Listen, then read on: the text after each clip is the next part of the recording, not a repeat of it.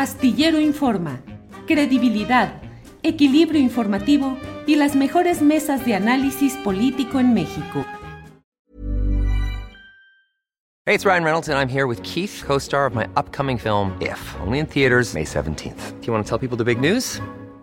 All right, I'll do it. Sign up now and you'll get unlimited for $15 a month in six months of Paramount Plus Essential Plan on us. Mintmobile.com slash switch. Upfront payment of $45 equivalent to $15 per month. Unlimited over 40 gigabytes per month. Face lower speeds. Videos at 480p. Active Mint customers by 531.24 get six months of Paramount Plus Essential Plan. Auto renews after six months. Offer ends May 31st, 2024. Separate Paramount Plus registration required. Terms and conditions apply if rated PG.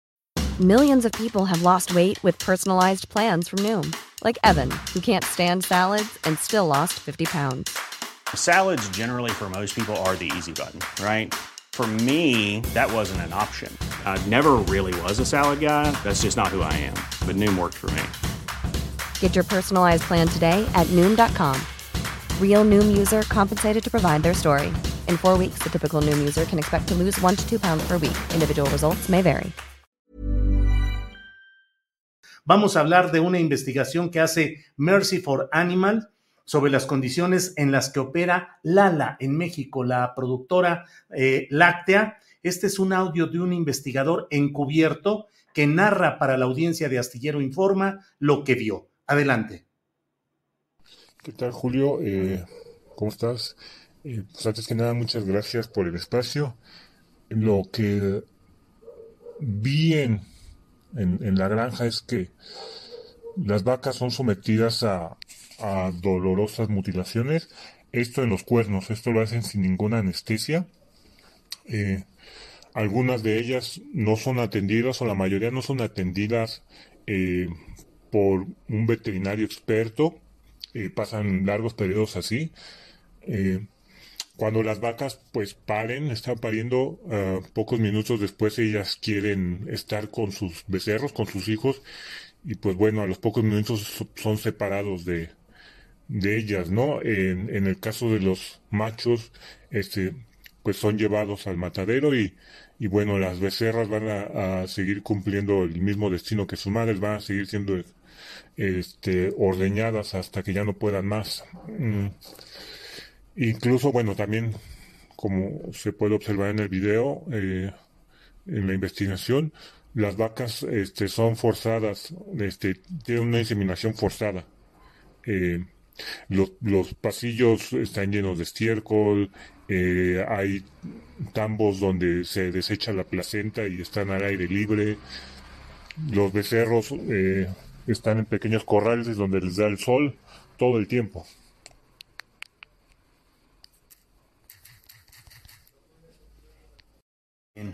Bien, pues esto es un video que hemos tenido, pero vamos a hablar a continuación con Paula Tejeda Moncrief, gerente de investigaciones en Latinoamérica de Mercy for Animals. Paula, buenas tardes. Hola Julio, muchas gracias por invitarnos a tu programa. Al contrario, gracias. Walter Sánchez eh, Suárez, quien es veterinario y especialista en bienestar animal. Walter, buenas tardes. Buenas tardes, bueno, buenas noches desde España. Sí, así es. Gracias. Paula, ¿puedes comenzar, por favor, diciéndonos qué es lo que han encontrado en esta investigación, qué es lo que plantea, qué es lo interesante de esta investigación que han realizado. Paula, por favor. Sí. Eh, bueno, hicimos esta investigación en una granja en la cadena de suministro del ALA. Em, lo que encontramos, la mayoría de las cosas ya las describió el investigador en, el video que acabas de poner. Em, eh, lo que me gustaría explicar es que la mayoría de estas prácticas son todas totalmente eh, estándar son cosas que pasan en, todas las granjas, pero el problema es que son terribles, son realmente eh, terribles para, la, vida de, los animales, para su calidad de vida, para el bienestar de ellas. Em, encontramos que eh, la mutilación que se hizo para, en las vacas para, mutilar, cortar en los cuernos es, un, es extremadamente doloroso. Puedo dejar a Walter que explique después lo, como los temas en su ámbito, pero básicamente el, la, como lo, que, lo que vimos, el, la suciedad, em, el, el, sufrimiento de parte de ellas, la separación, es, es terrible. O sea, la gente eh, no sabe lo que pasa en las granjas industriales. Esto siempre está oculto, por eso es tan difícil poder como mostrar esto.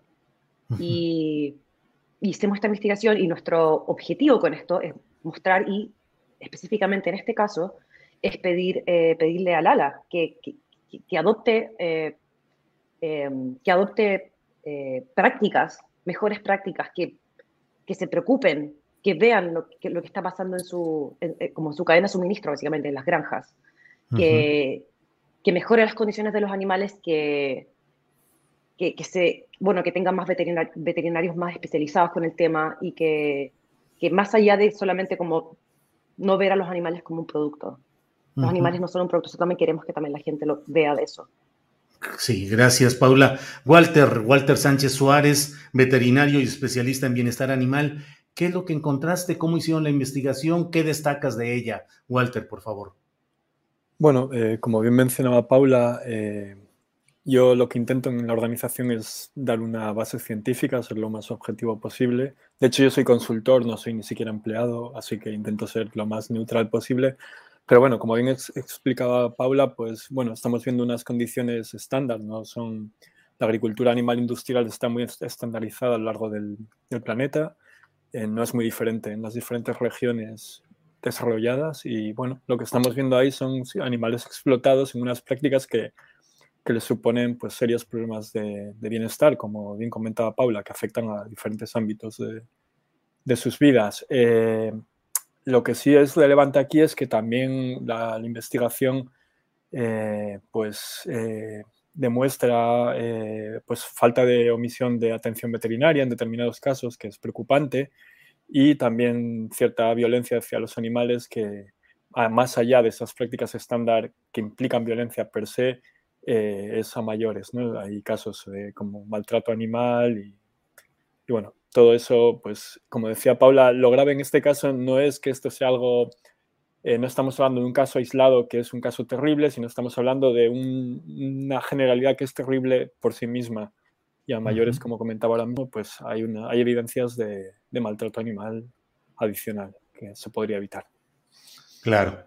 Eh, bien, estamos eh, colocando las imágenes menos agresivas, digamos, las más ligeras de toda la enorme investigación que se hizo. Esto que ve usted son las cosas menos, eh, pues menos salvajes, menos ruidosas de toda la investigación. Aún así, pues como era previsible y lo sabíamos, pues ya nos desmonetizó YouTube por abordar este tema. Y bueno, pues estamos desmonetizados, como ya nos sucede eh, cotidianamente. Pero bueno, seguimos adelante. Lo sabíamos, sabíamos que este tema iba a generar de inmediato una reacción así. Eh, no siempre se logra que haya apertura en los medios de comunicación para un tema relacionado con una empresa tan fuerte como es Lala, pero nuestra obligación es hacerlo aquí.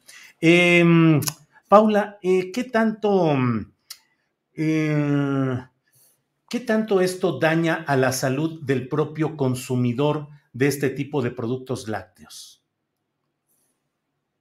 Me encantaría que esta respuesta la, pudiese dar eh, Walter específicamente, ya que es ah. su, eh, totalmente su eh, tema.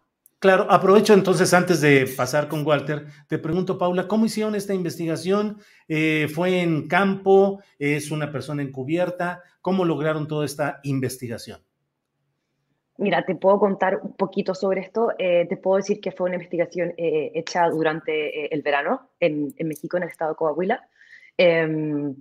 Fue una persona que, trabaja para, que para nosotros, para Mercy Latinoamérica. Eh, es alguien que tenemos que cuidar su identidad de toda forma, por eso no puedo decir más cómo entramos ni nada por el estilo, pero es una persona que estuvo en esta granja por eh, una cierta cantidad de tiempo y pudo obtener estas imágenes y nos pudo eh, proveer con todos sus detalles, además de lo que tú dijiste en el video. Además de esto, hay otra investigación, es decir, además de, lo que aporta este partícipe mm, cuyo nombre no se revela, pero hubo otro tipo de investigación acerca de lo que hace Lala en general.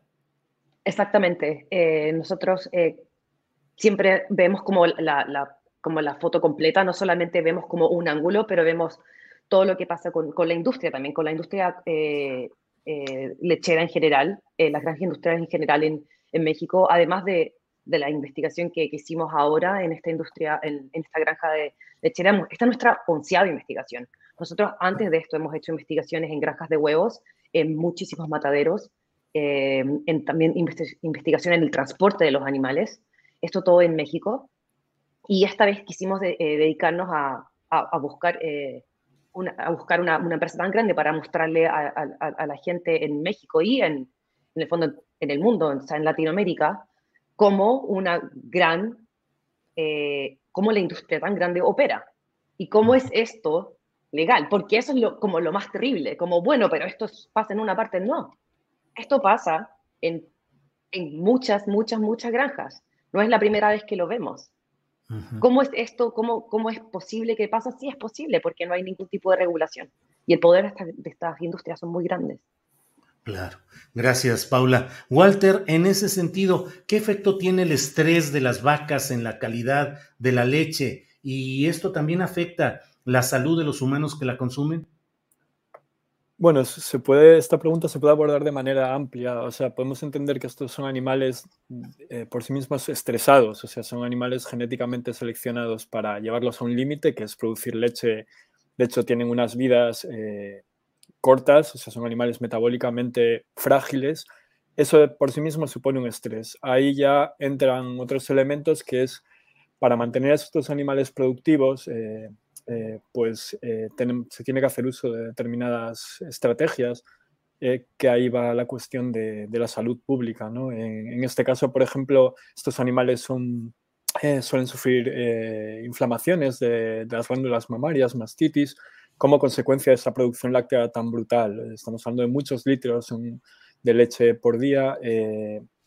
estos animales, además, como hemos visto en las imágenes, las condiciones no son muy, muy asépticas, estamos viendo que, que no hay un nivel de higiene muy alto, eso, hay muchos microorganismos, pues eso favorece este tipo de infecciones. Para eso lo que se hace, y esto es en general la industria eh, de producción animal, eh, se usan los antibióticos para tratar este tipo de, enfermedades, en este caso las mastitis. También se utilizan, eh, y esto pues se utilizan por ejemplo en los becerros, que los machos que comentaba Paula, que se usan para engorde y para producción, porque esto es un tema fundamental que no hay que olvidar, que la industria láctea y la industria de la carne básicamente son la misma industria. Eh, los machos de estas, los, o sea, los machos eh, que no pueden producir leche son animales que se engordan en, condiciones intensivas para que después la carne se comercialice. A estos animales también se les, se les eh, proporcionan antibióticos generalmente para eh, promover su crecimiento, eh, unas condiciones digestivas pues, más favorables, eliminar ciertos microorganismos. Todo esto, eh, tanto el trato o el tratamiento de inflamaciones, ya sea mastitis, metritis, inflamaciones del endometrio, ya sea promoción del crecimiento, todos estos son antibióticos que están en los, en los organismos de estos animales y ya sea a través de, de, los productos finales, sea carne, leche, en determinadas ocasiones, eh, si no se cumplen los periodos, llegan al consumidor final. Eh, esto evidentemente pues, es, negativo, eh, ya que estos, estos residuos entran en los organismos de, los consumidores y bueno, también generan efectos a nivel antibiótico, ¿no?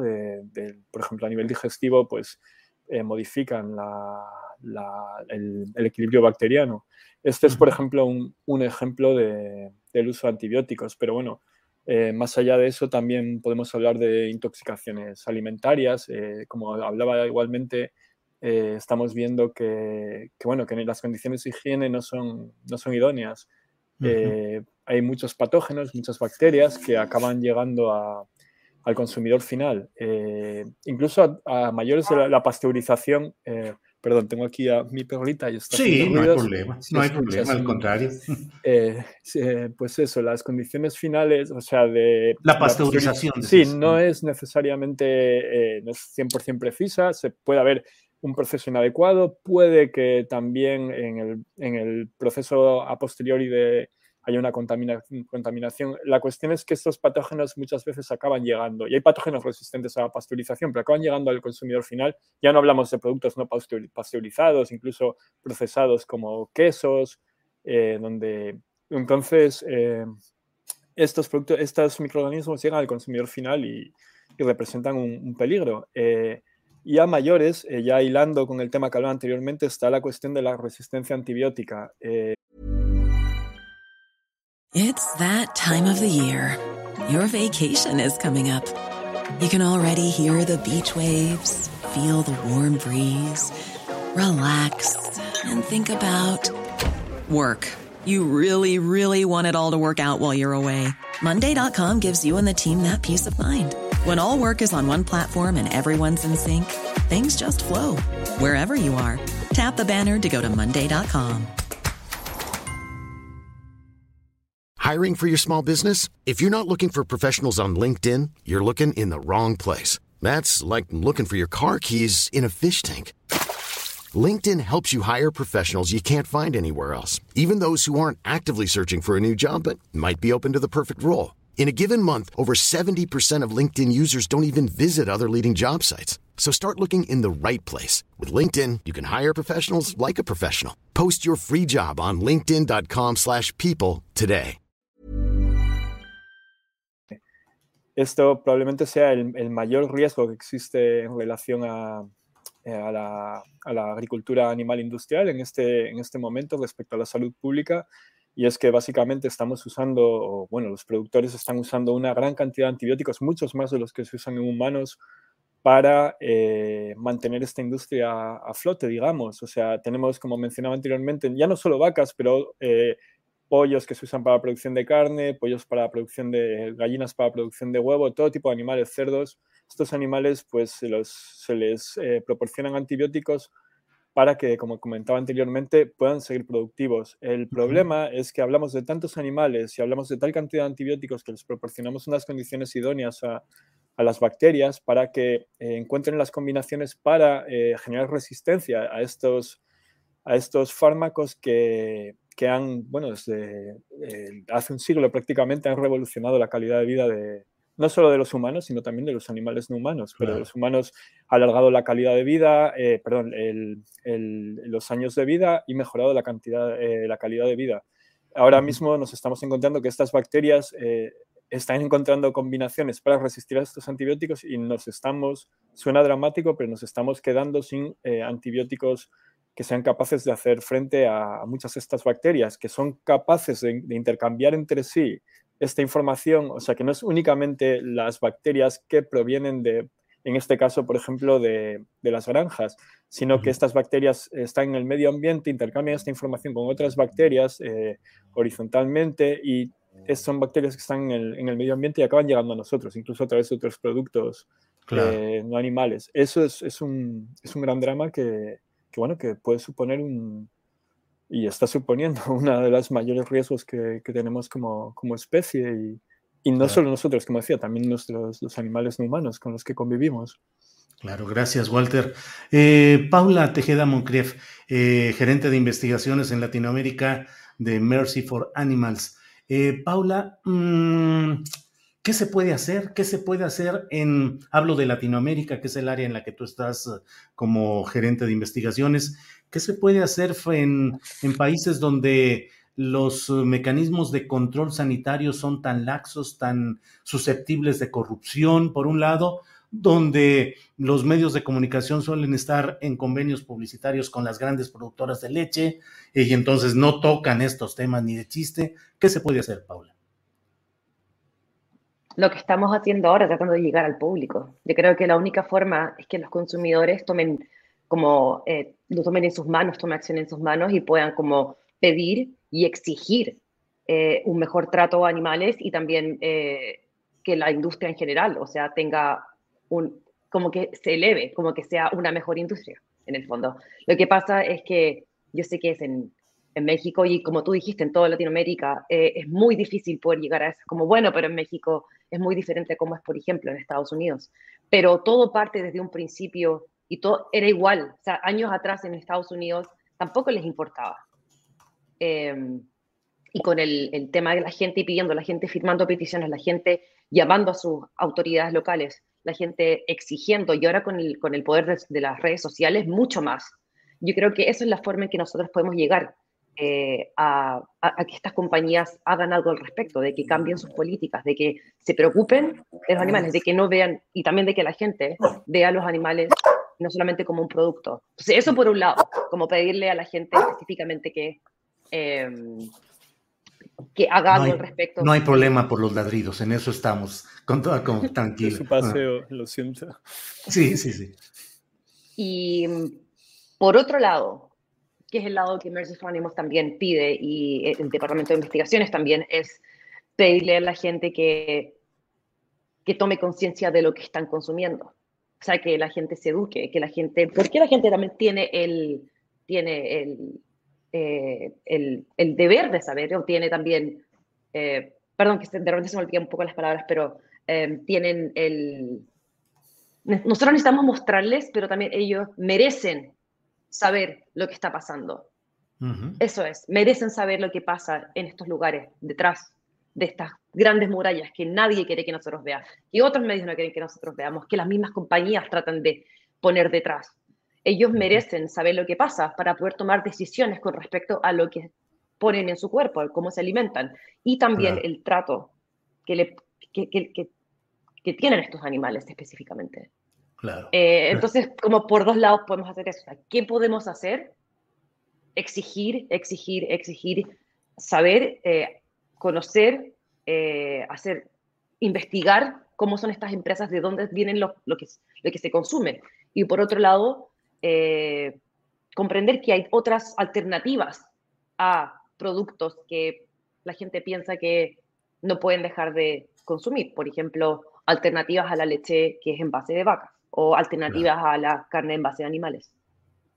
Bien, Paula, gracias. Eh, les agradezco a ambos la posibilidad de asomarnos a este tema delicado, que la verdad, pues allá ha estado, lo han publicado ustedes y no veo muchos medios de comunicación en México que estén retomando el tema que aquí han denominado el horror de Lala. Pero Walter, eh, para cerrar esta plática, te pido nada más que me esclarezcas este punto que me parece muy relevante. Me queda la impresión de que tú nos has dicho de que antibióticos y otros químicos que se usan para potenciar la producción lechera en este caso, son transferidos a los cuerpos humanos y nos están haciendo menos resistentes eh, precisamente por esa ingestión involuntaria y no regulada de antibióticos a través de productos como esta leche, Walter? Sí, bueno, no es exactamente así. La cuestión es que las bacterias mismas adquieren esa resistencia en ese contexto del que hablamos. La producción animal no es el único factor hacia la resistencia antibiótica. El uso de antibióticos eh, no adecuado en humanos también contribuye a eso. Pero, la, como mencionaba, el uso de antibióticos en la producción animal industrial es brutal. Es del orden de tres veces del, del que se hace en humanos.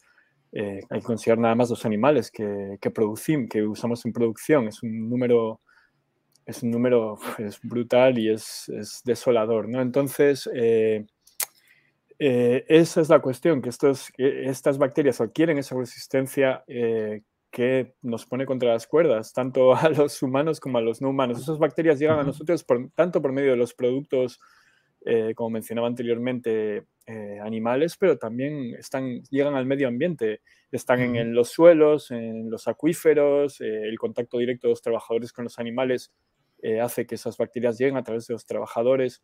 Eh, pero bueno, eso, como comentaba, es, es, es, una parte de, de, este problema que la verdad es que no hemos tenido tiempo a tratar tantos temas, eh, pero la cuestión de la producción animal industrial es que no es solamente una cuestión de bienestar animal, que es lo que demuestran estas imágenes tan brutales como separación madre-hija, es tan brutal, las prácticas de manejo que se hacen, que se uh -huh. consideran estándar y suponen un sufrimiento muy serio para estos animales, no es una cuestión únicamente de salud pública, sino también es una cuestión de, de sostenibilidad, de emisión de, de, gases de efecto invernadero, uh -huh. es una cuestión económica, de eficiencia económica, cómo queremos eh, alimentar a los humanos y a los no humanos con los que compartimos. Y es una, como comentaba Paula, alternativas hay mucho más eficientes, mucho uh -huh. más sostenibles y la, y la cuestión es que por una cuestión, yo hablo desde Europa, donde tenemos una larga tradición eh, en relación a la producción animal.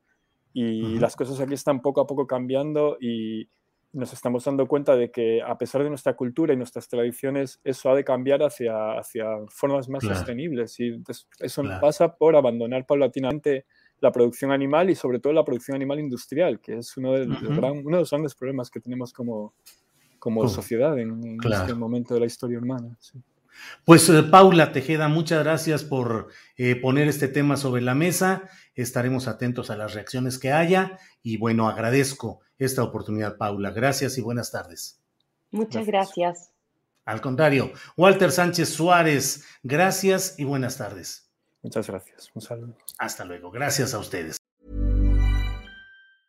¿Te preocupas por tu familia? Entonces, ¿por qué darles solo huevos ordinarios cuando pueden disfrutar de lo mejor? Eggland's Best, los únicos huevos con ese delicioso sabor fresco de granja, además de la mejor nutrición, como 6 veces más vitamina D, 10 veces más vitamina E y 25% menos de grasa saturada que los huevos regulares, además de muchos otros nutrientes importantes. Así que, dales los mejores huevos. Eggland's Best, mejor sabor, mejor nutrición, mejores huevos.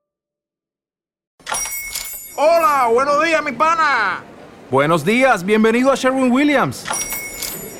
¡Ey! ¿Qué onda, compadre? ¿Qué onda? Ya tengo lista la pintura que ordenaste en el ProPlus app. Con más de 6.000 representantes en nuestras tiendas listos para atenderte en tu idioma y beneficios para contratistas que encontrarás en aliadopro.com. En Sherwin Williams somos el aliado del PRO.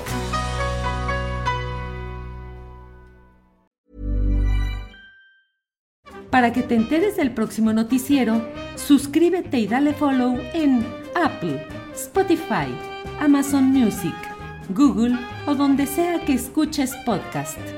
Te invitamos a visitar nuestra página julioastillero.com.